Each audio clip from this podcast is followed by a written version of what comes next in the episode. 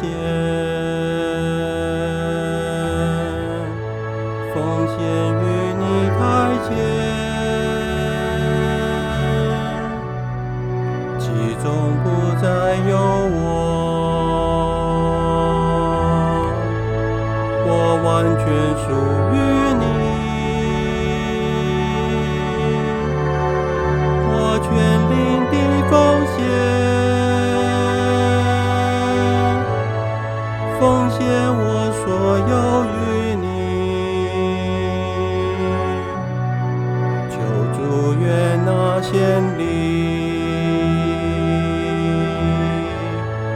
愿主使我平安。我全意的奉献奉献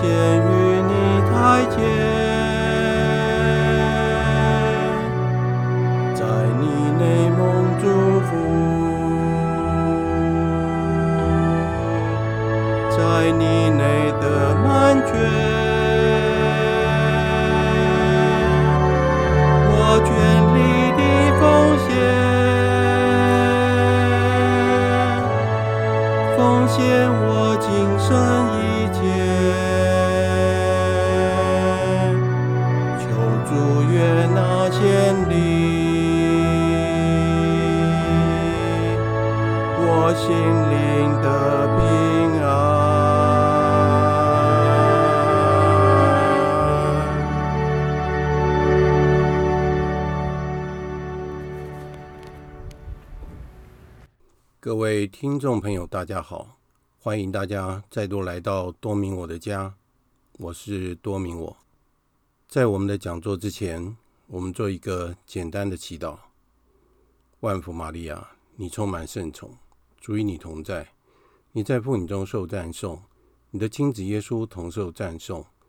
天主圣母玛利亚，求你现在和我们临终时，为我们罪人祈求天主。阿门。圣加贝尔为我等起，圣保禄为我等起。在今天的讲座，我想要跟大家谈一下有关耶稣复活的一些证据，还有相关的记载。现在已经进入复活期的第二周。我记得小时候我们在度四旬期的时候，妈妈都要求我们不能听收音机。也不能看电视，就安安静静的过四旬期，做一点克己。所以有时候我们喜欢看的节目，我们都没有办法看。那有时候实在忍受不住的时候，那就偷偷的去看一下。当我们长大之后，我们也以相同的精神来度过四旬期。但是进入了复活期，我们又恢复了喜乐。那今天我想要谈的一些题目是有关耶稣受难及复活的一些证据。我们来看一下，在耶稣受难的时候，有哪一些证据可以证明无主耶稣他经过了苦难？我们可以联想到有一位勇敢的圣父圣维诺尼加，他为耶稣饰面的圣容经。还有主耶稣所背负的十字圣架，很幸运的，这两项圣物都被保留下来了。这两件圣物也能够增强我们的记忆。当然，我们相信一定有很多其他的证据能够证明耶稣的苦难，但是在这次的讲座，我们只提这两项圣物。在十字苦路的第六处，这样记载着：有一个名叫韦洛尼加的妇人，穿过了群众，手持白帕，恭恭敬敬地侍耶稣的圣面。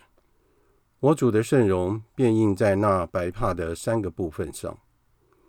这块韦洛尼加的圣容巾，据说在罗马皇帝提里留的时代就被带到罗马保留。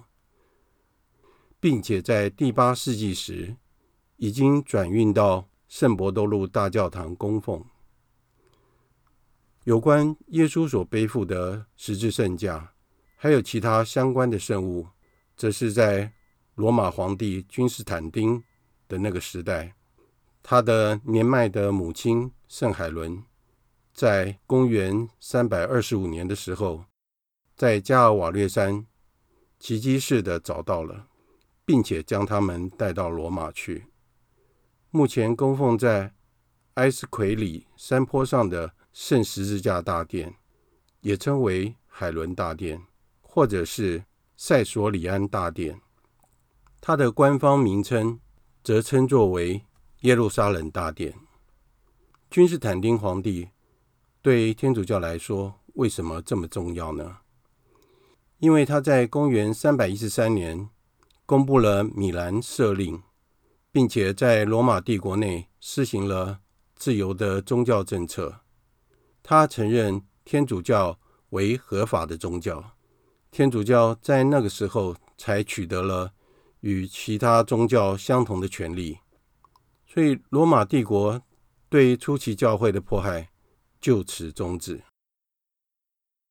接下来，我们想要谈一下有关于耶稣复活的另外一个证物，也就是都灵链布。都灵链布。是一项最受争议的链布。这条链布是包裹主耶稣尸体的裹尸布，我们称它为都灵链布。有很多人认为这条裹尸布是伪造的。这样的说法在长久以来一直争议不断。然而，科学家在最近以科学的技术和方法，打破了这个迷思，而且做出了完整的报道。我在这里做了部分的摘录。科学家发现，有关主耶稣被钉在十字架上的肉体，它是如何印在这块都灵链布上呢？那是因为无主耶稣基督的复活，是由于他的尸体发出了强度。三十四万亿瓦的紫外线辐射所产生的，你可以想一想，三十四万亿瓦的紫外线，这是多强的紫外线？我们一般人的概念可以说是我们在外面，如果紫外线太强的话，会把我们晒伤。所以你想想看，这么强的紫外线所留下来的痕迹，那会是什么样子？所以一直到现在。仍然没有这样的一个先进的技术，能够产生这么高的紫外线的辐射。那依据研究的结果发现呢，这一块裹着被钉在十字架上的主耶稣尸体的都灵链布，它是用亚麻布的材质所织成的，而主耶稣的尸体就带着三十四万亿瓦强度的紫外线。穿过了这块亚麻布，并且没有损害或是触摸到它，因此这项研究与圣史若望的记载有关于耶稣复活的故事是互相吻合的。在若望福音中记载着，若望随着西满伯多禄也来到了墓穴，看见了放着的链布，也看见了耶稣头上的那块汗巾。不同链布放在一起，而另在一处卷着，所以这个墓穴的情景就是链布还有汗巾就放在旁边。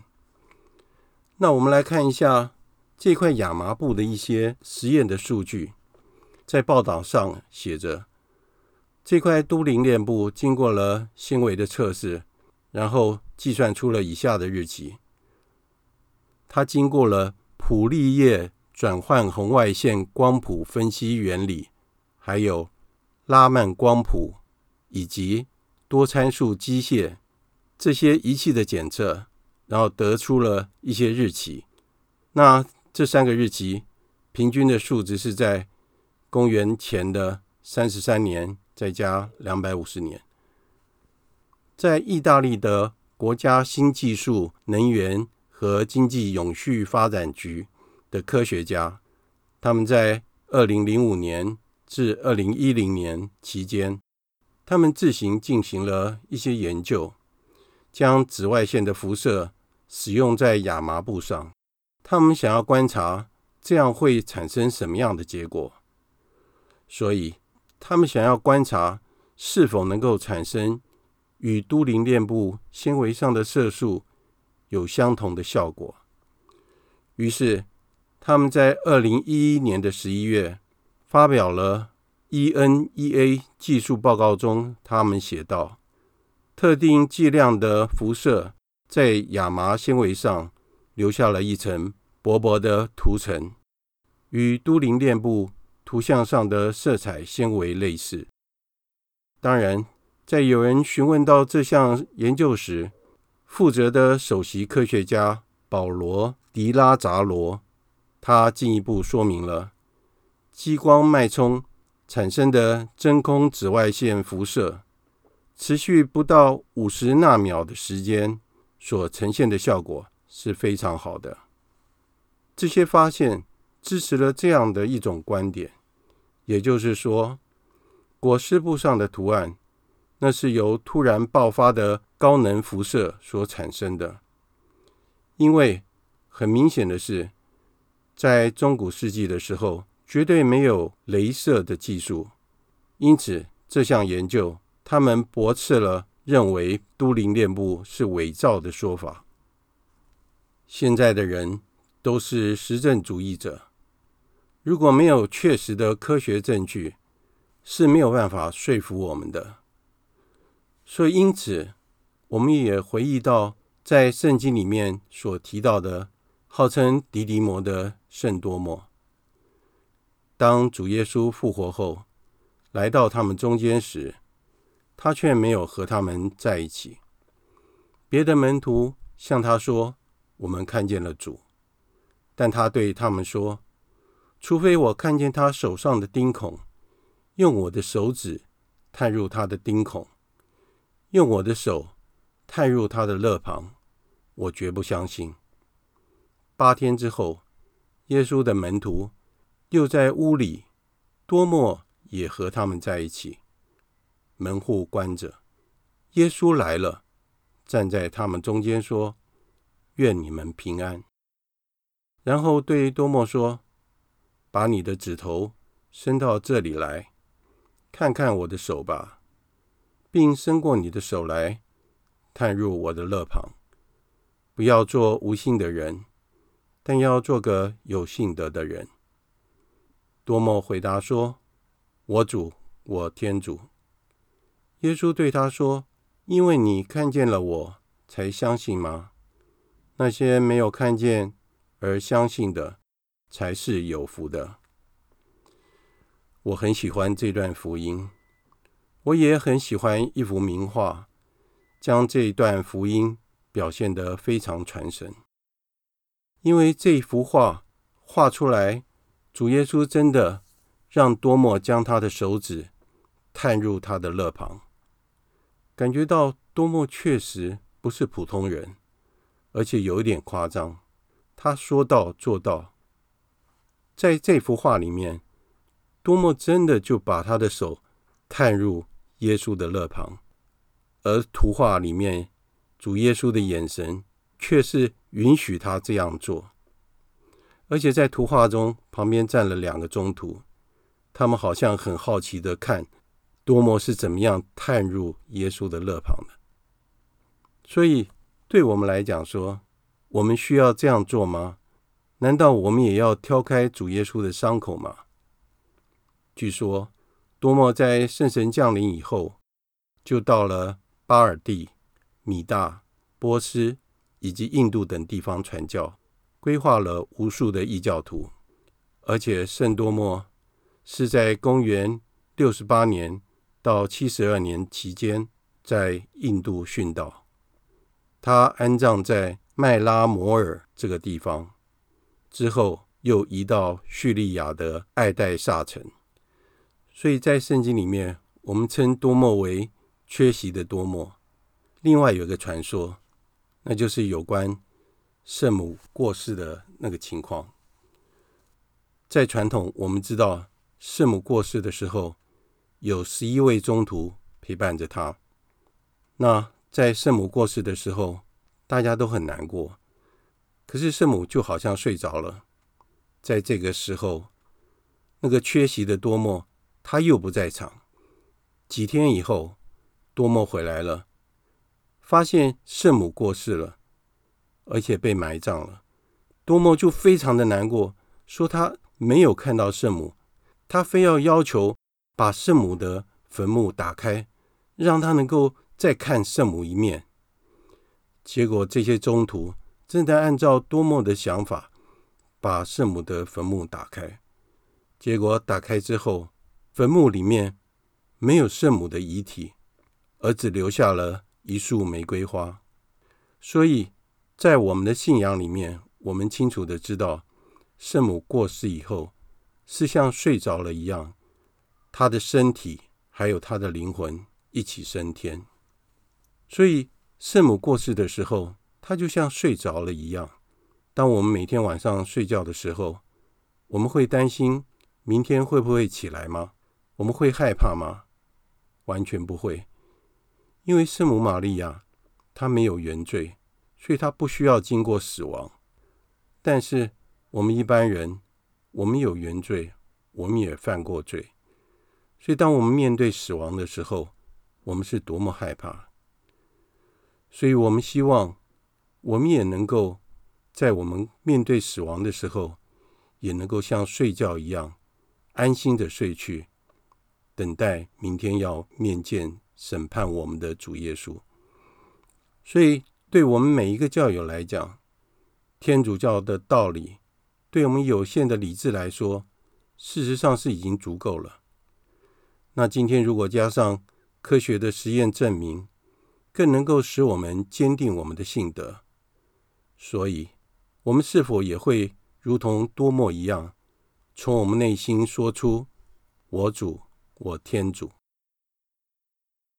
接下来，我想要跟大家谈的是有关于。厄玛乌的两个门徒的故事，在路加福音叙述到，主耶稣复活的时候，他显现给要往厄玛乌去的两个门徒，而且当时他们却认不出是主耶稣来。耶稣对他们说：“你们走路彼此谈论的是什么事情呢？”他们就站住，面带愁容。其中有一个名叫克罗帕的，回答说：“独有你在耶路撒冷做客，不知道在那里这几天所发生的事吗？”耶稣问他们说：“什么事？”他们回答说：“是有关纳扎勒人耶稣的事。他本来是一位先知，在天主及众百姓前行事说话都有权力。”我们的司祭长及首领竟解送了他，判了他死罪，钉他在十字架上。我们原来指望他就是要拯救以色列的，可是此外还有这些事发生到今天，已是第三天了。我们中间有几个妇女惊吓到我们，她们清早到坟墓那里，没有看到他的遗体。回来说，他们见到了天使显现。天使说他复活了。我们中也有几个到坟墓那里，所遇见的事，如同妇女们所说的一样，但是没有看见他。在这段福音里面，克罗帕已经很清楚地说出了当时的基督徒对主耶稣的看法。以及期望，他们认为主耶稣是一位先知，说话有权威，而且具有大能力。他们原本指望主耶稣就是要来拯救以色列的默西亚，因为犹太人认为默西亚要带领着以色列战胜仇敌，摆脱奴役的生活，而且要统治万邦。然而，他们寄以厚望的主耶稣，却在司祭长、首领及百姓的要求下，接受了残酷的极刑，被钉在十字架上，在众人面前痛苦地死去了。但是，他们中间的几位妇人，在第三天的清晨，天还没有亮，就来到墓穴，发现到主耶稣已经复活了。即便是如此，他们听说了，却仍然不相信。我们来计算一下，主耶稣在星期五下午三点左右断气，到了傍晚，由议员若瑟还有尼科德摩一起将主耶稣安葬了。经过了星期六一整天，再到了星期天的清晨，主耶稣就已经复活了。事实上，这段时间并不算长，而且。事情确实就这样发生了。现在我们来看一下克罗帕到底是谁。据说克罗帕不是别人，他就是主耶稣的叔叔，也就是圣若瑟的弟弟。他也是主耶稣的一个门徒。在若望福音记载着，主耶稣被钉在十字架上时，当时的情况是在耶稣的十字架旁。站着他的母亲和他母亲的姐妹，还有克罗帕的妻子玛利亚和玛利亚玛达勒纳。所以，克罗帕的妻子玛利亚也在十字架下陪伴着主耶稣和他的母亲。此时，我们似乎可以发现到，女性要比男性更具有韧性，更能够面对并承受痛苦。据说，主耶稣的叔叔克罗帕，最后是为了维护他的侄子所要传达的信仰，在自己家的门前被犹太人用石头砸死了。我们来看一下马尔谷福音所记载着，主耶稣被钉在十字架上时，还有些妇女从远处观望，其中有玛利亚·玛达勒纳。次雅各伯和若瑟的母亲玛利亚，以及萨罗莫。其中的萨罗莫就是圣母玛利亚的姐妹，也就是雅各伯和若望的母亲。其实，主耶稣在公开传教的三年间，他的门徒中有不少人是他的亲戚，这是我们可以理解的。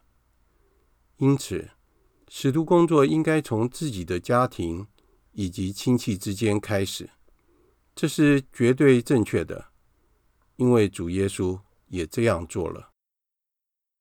接下来我们看一下主耶稣他怎么样显示了他自己。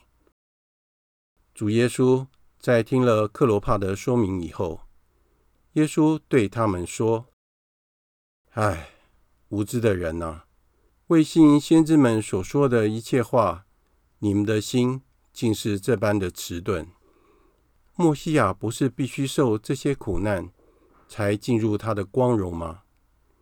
于是，主耶稣在一路上为他们解说了从梅瑟及众先知开始，把全部经书论及他的话讲解给他们听。当他们临近了。他们要去的村庄时，耶稣装作要前行，然后他们强留下主耶稣与他们同住，而且一直到了主耶稣与他们一同吃饭剥饼的时候，他们才认出主耶稣来。此时，主耶稣却由他们眼前隐没了。由此，我们可以了解到，主耶稣对门徒。以及对我们所有的人是如此的有耐心，他陪伴着我们鲁钝的心，能够向真理开放。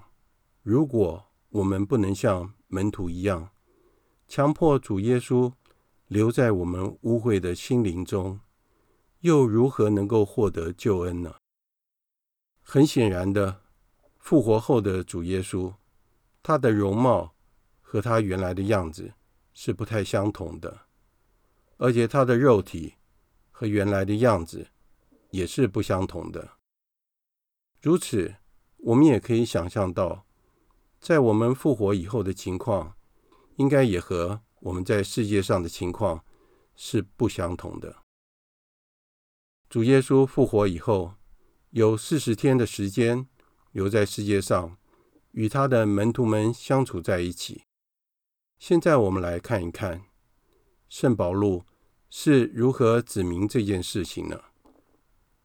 他显现给刻法，就是伯多禄，以后显现给那十二位，此后又一同显现给五百多弟兄，其中多半到现在还活着，有些已经死了。随后显现给雅各伯，以后。显现给众宗徒，最后也显现给我这个像流产儿的人。由此，我们可以清楚地了解到，主耶稣的复活不是虚构出来的，因为圣保禄的意思是，他所提到的这些人都还活着，而且都是主耶稣复活的见证人。如果你不信的话，你可以去问问他们呐、啊。厄玛乌的两个门徒所经历的一切，可以让我们反省到：当复活的主耶稣走进我们的时候，我们的心灵是否也是如此的被蒙蔽了呢？是什么事情使我们无法认出主耶稣呢？是不是我们只想到自己的需要、处境、问题以及软弱？而对主耶稣失去了信心，不知道主耶稣愿意随时轻易地接触我们。然而，就在我们因为陷于恐惧、软弱与罪恶的时候，一时我们无法看清天主的旨意，就好像一个暂时失明的瞎子一样，愤怒的向空气挥拳，找不到自己的方向。直到当我们下定决心脱去罪恶的外壳，换上崭新的心灵时，就会像恢复了原有的视力一样，一切变得那么清晰而明朗了。其实，天主圣言从来没有离开过我们，而是我们选择离开他，而他却在我们的身边，耐心的等待。与陪伴着我们，且给我们加油打气，使我们有勇气再站起来，恢复天父一子女的身份。在若望福音二十章记载着，主耶稣复活以后，似乎是第一个显现给玛利亚玛达勒纳，因为他是第一个到达坟墓门口的。但是依据圣传。我们绝对相信，主耶稣复活后，第一个一定是要去安慰他的母亲，因为圣母玛利亚陪伴着主耶稣一同经过了苦难，主耶稣必定要先去抚慰他的母亲的。在复活节之后，我们中午十二点改念圣母喜乐经，一直到圣神降临节为止。在这一段喜乐的日子里，让我们陪伴着圣母玛利亚一同度过。阿肋路亚，阿肋路亚。今天的节目就在这里结束了。在结束之前，我们做一个简单的祈祷：万福玛利亚，你充满圣宠，主与你同在，你在妇女中受赞颂，你的亲子耶稣同受赞颂。天主圣母玛利亚。求你现在和我们临终时，为我们罪人祈求天主。阿门。圣母玛利亚，我等希望上智之作，为我等祈。谢谢大家的收听，我们下次再见。